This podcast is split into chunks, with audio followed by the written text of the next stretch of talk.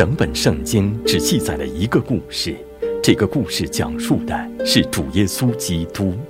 在这一系列课程里，我们将开启在这个故事里的旅程，探寻圣经是如何逐步向我们展开这个启示的。世界被罪破坏了，但上帝借着耶稣基督赐下了救恩。耶稣基督在十字架上死了，然后从死里复活了，升到天上去了。但他不会任由他的门徒孤独无助，他把圣灵浇灌在他们身上。但圣灵是谁？我们为什么需要他？如果一个你所深爱的人、你深深依赖的人告诉你说他要离开了，你再也见不到他了。你可能会被这个消息击垮，你可能会有深深的失落感，你可能不知道他不在期间，你该怎么办？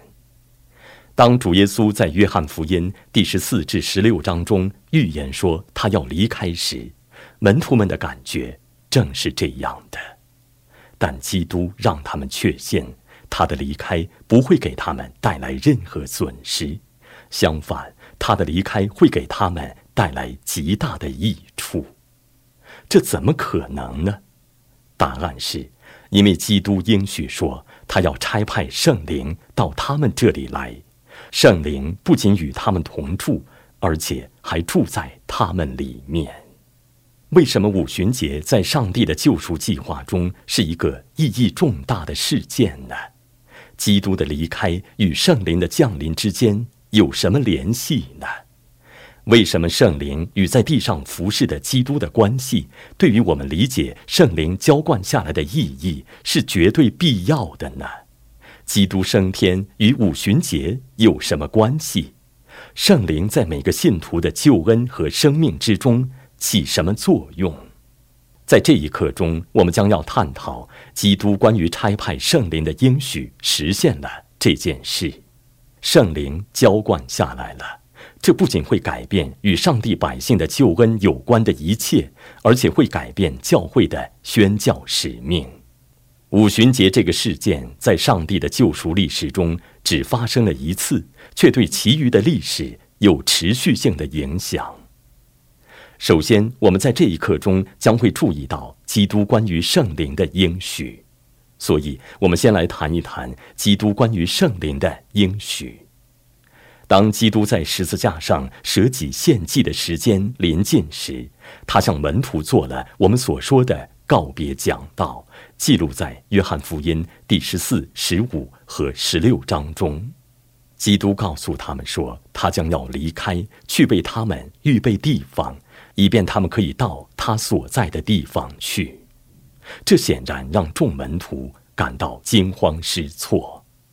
我们在约翰福音第十六章六节看到了门徒的惊慌，但我们在第十四章十八节看到基督向他们保证说：“我不撇下你们为孤儿，我必到你们这里来。”他怎么可能既离开又回来？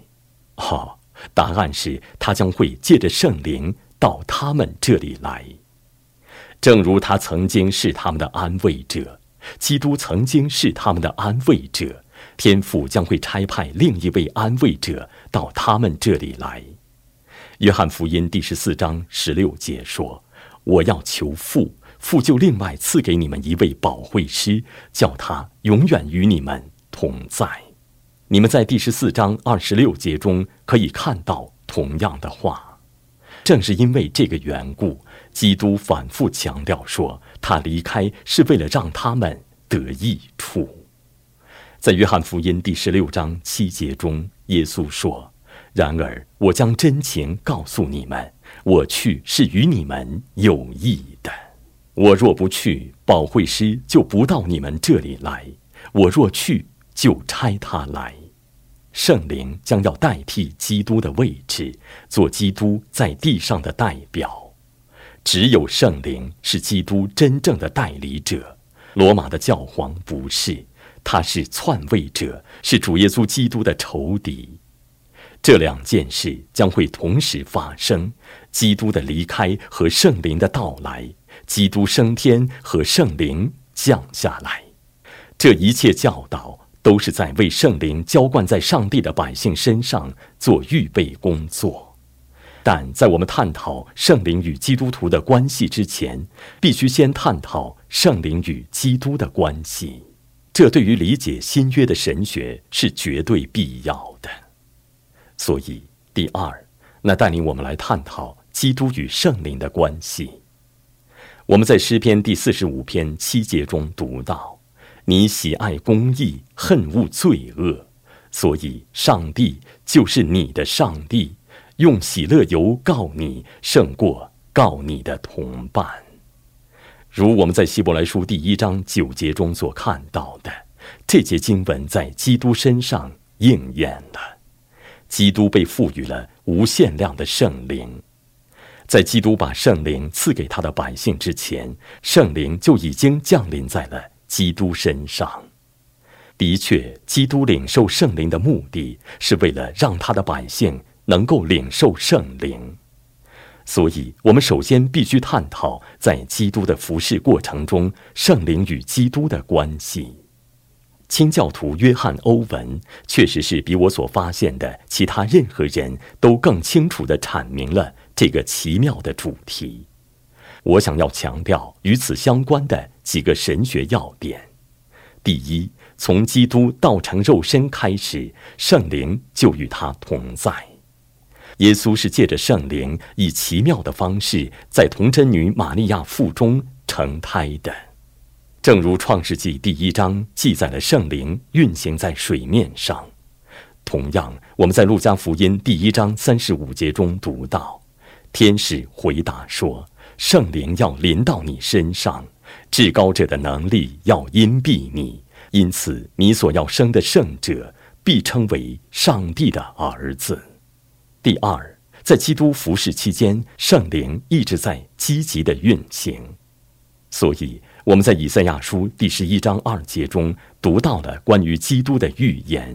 那里说：“耶和华的灵必住在他身上，就是使他有智慧和聪明的灵，谋略和能力的灵，知识和敬畏耶和华的灵。”这指的是基督。上帝儿子的人性借着圣灵在智慧方面不断成长，不是从罪恶的愚拙变得有智慧，而是他无罪圣洁的智慧从一个程度成长到更高的程度，智慧的程度不断增长。当基督受洗时，圣灵降在他身上，形状像鸽子。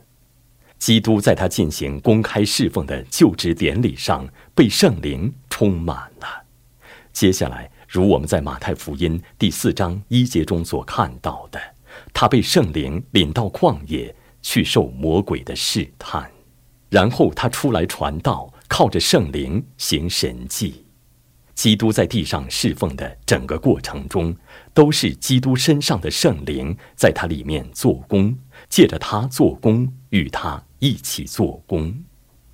第三，我们看到了圣灵在十字架上的服饰，所以在希伯来书第九章十四节中，我们读到：何况基督借着永远的灵，将自己无瑕无疵献给上帝，他的血岂不更能洗净你们的心，除去你们的死刑，使你们侍奉那永生上帝吗？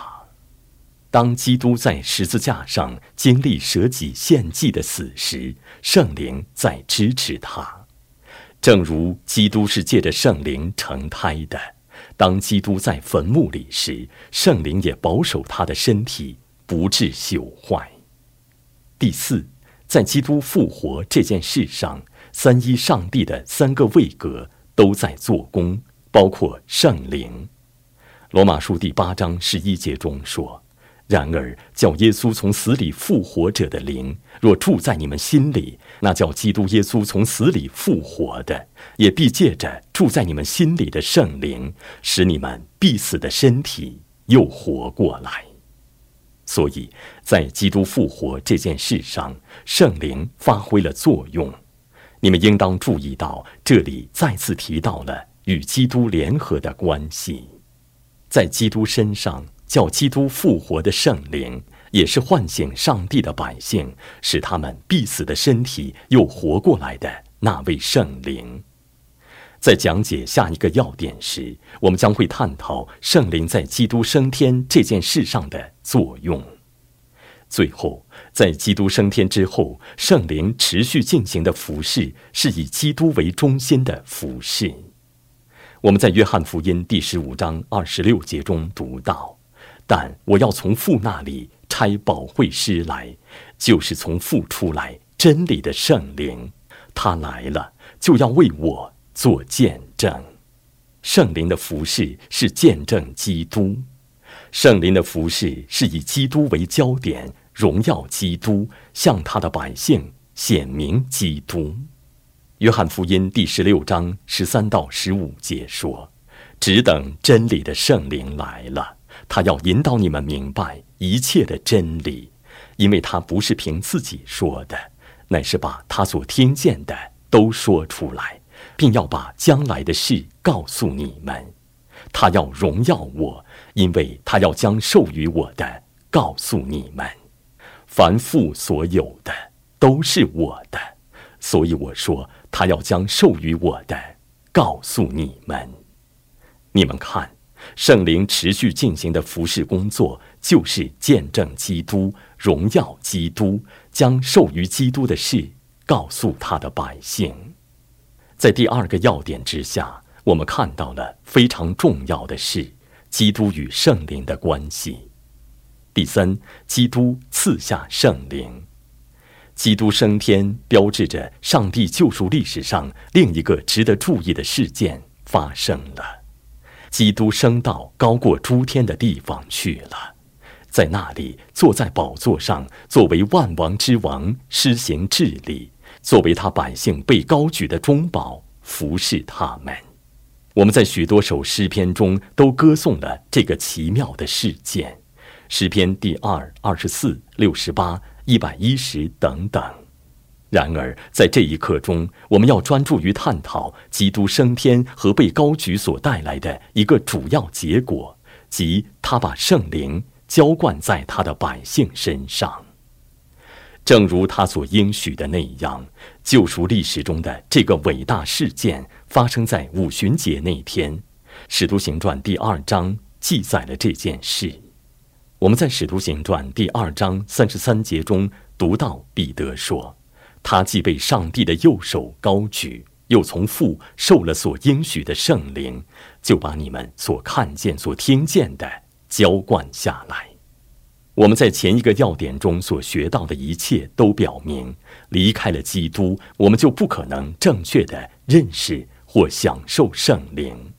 所以在新约中的许多地方，它被称为。基督的灵，上帝借着基督买来的一切祝福，都借着圣灵成为了我们的。圣灵与基督的相交，塑造了我们与圣灵的相交。现在你们已经认识到了，只有一位圣灵住在基督里面的圣灵，与住在他百姓里面的圣灵是同一位圣灵，并不是有许多位圣灵。只有一位圣灵，同一位圣灵既住在基督里面，也住在他所有百姓的心中。基督把同一位圣灵赐给所有借着信心与他联合之人，这是新约的核心及恩典之约的核心。如以西结书第三十六章二十七节所预言的：“我必将我的灵放在你们里面。”使你们顺从我的律例，谨守遵行我的典章。这并不是说旧约时代的信徒根本没有圣灵，圣灵显然是他们得救所必不可少的。大卫可以在诗篇第五十一篇十一节中祷告说：“不要从我收回你的灵。”但那确实意味着在五旬节那天。基督所完成的圣灵充满的工作带来的结果是，更大亮度的圣灵被赐予了他的百姓。与上帝的所有作为一样，这也是全部三一上帝的服饰。圣灵被圣父差来，例如，我们在约翰福音第十四章十六节看到了这一点：圣灵被圣子差来。我们在约翰福音第十五章二十六节看到了这一点，尤其是圣灵被差来住在上帝的百姓当中，住在他们里面。所以，与有些人的教导相反，事实上，每个基督徒都有圣灵。有些人错误的教导说，有些基督徒仍然需要领受圣灵，他们还没有领受圣灵。那不是圣经的教导。我们在罗马书第八章九节中读到：“如果上帝的灵住在你们心里，你们就不属肉体，乃属圣灵了。人若没有基督的灵，就不是属基督的。所以，每个基督徒都有圣灵的内住。圣灵是一个凭据或质或预付的定金，确保他们在末后复活时。”将会得到完全彻底的救赎。圣灵是基督为他的百姓所做的一切的印证，他是已经升天的基督赐下的恩赐。那么，我们明白了什么？我们明白，基督差来了圣灵，基督升到天上去了，他被赋予了无限量的圣灵。然后他在五旬节那天把圣灵浇灌在他的百姓身上了，于是圣灵来住在上帝的百姓心里，把属于基督的一切都带来应用到他们的灵魂里。所以，那带领我们来看第四点：圣灵与基督徒的关系。圣经教导说，基督徒是从圣灵生的。其中一个例子是《约翰福音》第三章六节：“从肉身生的，就是肉身；从灵生的，就是灵。”圣灵带领信徒出死入生，他使他们重生，然后住在他们里面。他借着救恩，把属于基督的一切、基督所成就的一切，都带给了他百姓。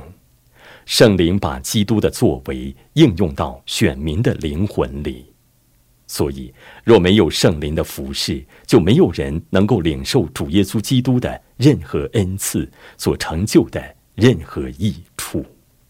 圣灵是把这一切应用到人身上的那位。圣灵也使人知罪，圣灵来叫世人认识到自己的罪，认识公义，知道审判。将会降临，圣灵光照基督徒，安慰信徒，支持上帝的百姓，使他们成圣，赋予他们能力。圣灵在基督徒生命中的地位是极其重要的，不可或缺的。我们需要认识到，圣灵的服饰绝对不可能离开圣经，所以圣道和圣灵必须总是联合在一起。否则，你们就会有麻烦了。如果你们有圣道，没有圣灵，就会陷入理性主义之中；如果你们有圣灵，没有圣道，就会陷入神秘主义之中。这二者必须联合在一起。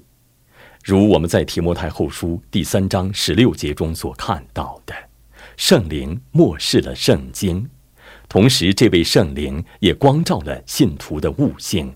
开启了他们的眼目，使他们能够明白圣经。圣灵并不会赐给当代基督徒新的启示，他已经用大能完成了圣经的启示，使之在人的灵魂中产生了大能的影响。所以，被圣灵带领，就是相信和顺服圣经的教导。行走在圣灵之中，就是行走在圣道之中，按照上帝的圣言行事为人。唱诗篇就是这样的例子。我们在前一刻中已经看到了这一点。保罗在以弗所书第五章十八到十九节中说：“乃要被圣灵充满，唱圣灵的歌。”他在哥罗西书第三章十六节中说了与此类似的话。把基督的道理丰丰富富的存在心里，然后他接下来谈到了要唱诗篇中基督的话。圣灵借着圣道使信徒成圣。当我们读经、听道和唱诗时，默想上帝的话语，把圣经应用到我们的生命之中。所以，要正确理解圣灵的服饰，我们需要明白圣经在信徒生命中的地位。相反，我们不可像旧约时代的犹太人和斯提凡服侍的那些犹太人那样抵挡上帝的道。我们看到《使徒行传》第六章十节和第七章五十一节提到了这一点，他们抵挡上帝的道。我们也不要叫圣灵担忧，那样会失去顺服的能力和喜乐。经上还警告我们，不要消灭圣灵的感动，用罪恶的方式来抵挡他的服饰，而是要心里燃烧着对他的圣洁的爱。毕竟。它被称为圣灵。现代灵恩运动非常强调圣灵的某些具体恩赐，比如行各种异能、神迹、奇事，这是很严重的错误。圣灵的这些独特的恩赐是作为新约时代的新启示的记号和印证而赐下的。马可福音第十六章二十节说。门徒出去，到处宣传福音，主和他们同工，用神迹随着证实所传的道。同样，《使徒行传》第二章二十二节说：“以色列人呐，请听我的话。上帝借着拿撒勒人耶稣，在你们中间施行异能、奇事、神迹，将他证明出来，这是你们自己知道的。”神迹奇事是使徒时代所特有的暂时性的记号，不是历史上教会的永久性特征。而且灵恩派混淆了圣灵的恩赐和美德，以为行走在圣灵里指的是操练超自然的能力。我们不能把圣灵的恩赐与圣灵的本质分开，也不能把圣灵的恩赐与对基督的认识分开。如我们在这一课的前面部分所看到的，圣灵的主要工作是赞美圣子，向我们显明关于基督的事。当圣灵这样做的时候，就会使人越来越像基督。我们在哥林多后书第三章十八节中读到：我们众人既然敞着脸得以看见主的荣光，好像从镜子里反照，就变成主的形状。荣上加荣，如同从主的灵变成的。圣灵的服饰在发挥作用。我们在圣经里看到了基督的荣耀，那是圣灵使我们看见的。他向我们显明了关于基督的事，我们被改变了，变成了基督的样式。事实是。新约最注重强调的是圣灵的服饰所结出的果子，让信徒的生命变得圣洁，有基督的样式。你们都熟知加拉太书第五章中所列出的圣灵的果子，在这一切当中，你们可以看到基督与圣灵的关系，圣灵浇灌在他的百姓身上，圣灵在信徒的心灵和生命中服侍，这些碎片。联合在一起了，这会影响我们宣讲上帝圣言的方式，不是吗？我们宣讲基督，我们为什么宣讲基督？因为上帝的应许是圣灵将会赞美圣子，他要向我们显明关于基督之事。所以，当我们宣讲整本圣经中的基督时，我们确信这确实是圣灵运作的特点。最后，当基督升天并把圣灵浇灌下来之后，他借着圣灵赐给了教会别的恩赐及教会里的各种职分。